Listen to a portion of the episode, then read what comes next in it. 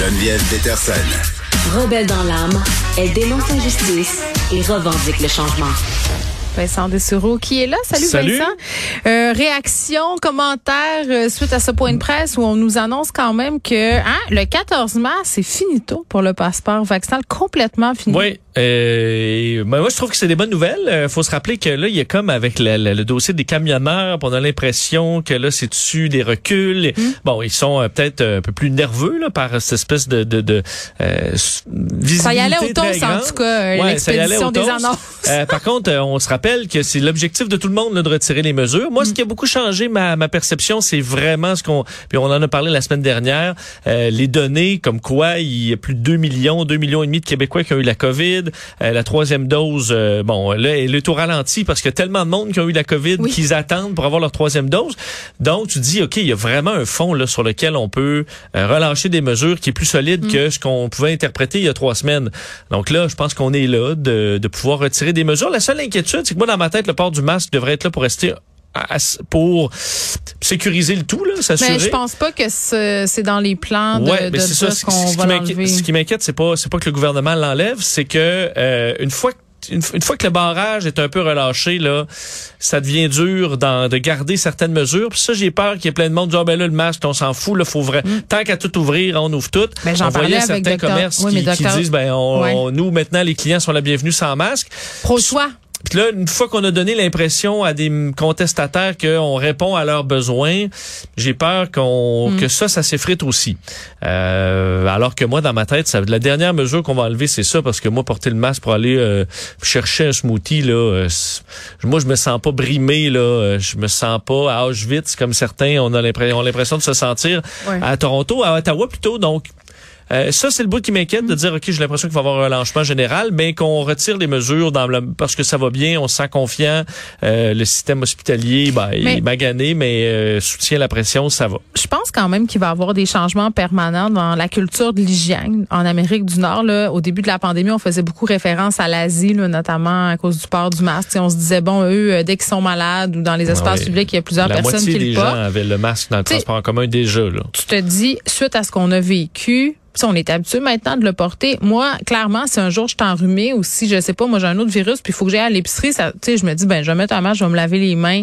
Euh, ça, ça c'est rentré dans, dans notre tête. Mais c'est clair que quand tu dis, euh, bon, on regarde ce qui se passe ailleurs dans le monde, là, il y a certains commerces, là, tu faisais référence à cette dame qui, qui a un magasin d'alimentation, on a eu la pâtissière de Jonquière, tu sais, quand j'entendais, puis j'en parlais avec le docteur Drouin, euh, le ministre la semaine passée, dire, ouais, euh, le port du masque, c'est toujours euh, de mise, sauf qu'on n'ira pas jouer à la police, c'est au gym, vous êtes dans un coin, puis vous l'enlevez.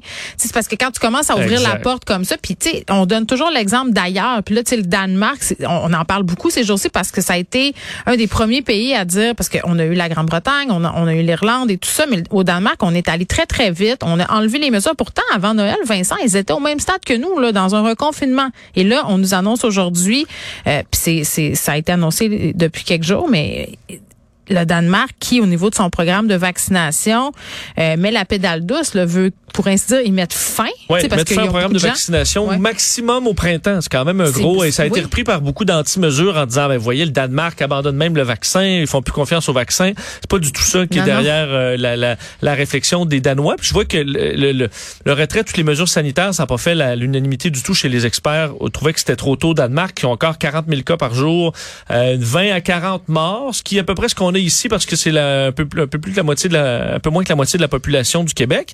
Euh, mais euh, eux aussi se basent, ça fait sur quelques, quelques, enfin plusieurs statistiques, mais la principale différence entre nous et le Danemark, euh, c'est que présentement au Danemark, il y a 25 personnes hospitalisées aux soins intensifs. Euh, nous, c'est beaucoup plus que ça. Pourquoi? C'est parce que leur troisième dose était beaucoup plus avancée que nous au moment où eux ont été frappés par Omicron.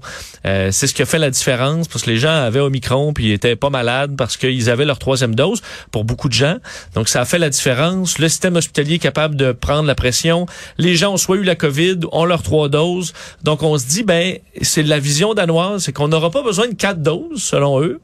Et que les moins de 18 ans ont pas besoin de trois doses. Donc c'est pas que le vaccin fonctionne pas, c'est pas qu'ils sont contre le vaccin, c'est pas comme comme quoi ils croient pas aux mesures, c'est qu'ils se disent on est rendu à un niveau de protection suffisant pour que la maladie circule et Ouais. qu'on soit capable de le supporter. Et c'est exactement vers ça qu'on veut aller. Notre système est, est plus fragile en ce moment, puis on est, on, on a, on avait, on a pas, on a eu notre, nos troisième doses trop tard. Ouais. Mais moi, je trouve ça porteur d'espoir de dire, euh, ben, on va regarder le Danemark aller. C'est vers ça qu'on veut se rendre, c'est-à-dire d'avoir une base de protection Mm. qui fait que euh, on n'atteindra jamais des niveaux critiques d'hospitalisation avec la COVID. Euh, mais euh, de dire que les Danois ont pas eu de maladie, écoute, ils ont eu plus de 4000 morts là, pour euh, 5 millions, Oui. un peu plus, presque 6 millions de population. Donc c'est un pays qui a été durement frappé aussi là, et qui l'est encore aujourd'hui. On verra aussi comment le variant de Micron, le BA2, évolue.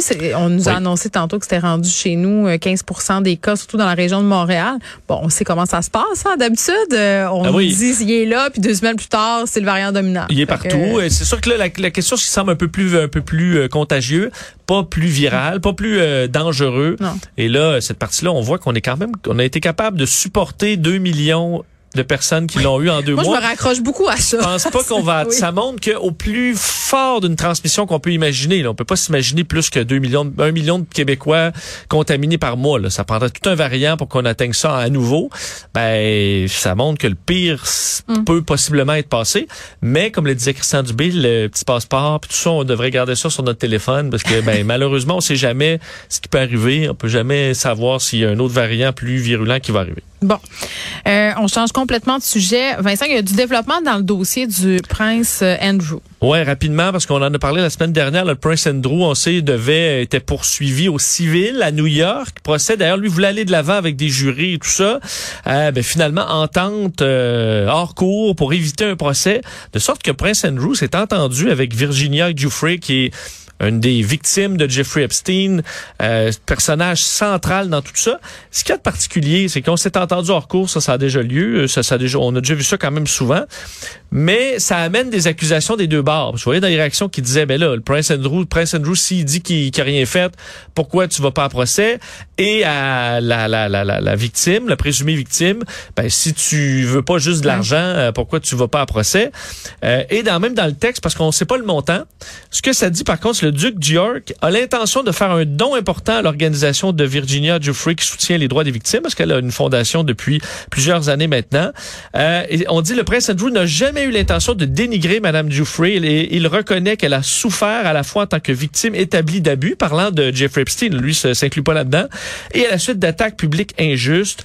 Euh, le prince Andrew regrette ses liens avec Epstein et salue le courage de Madame Giuffre. Hey, on est et dans un changement de paradigme. qui ont pris la parole pour le défendre. Sauf que le, le- le problème, c'est que, euh, écoute, il l'a il, il traité de menteuse. On a tout fait pour traîner cette femme-là dans la boue.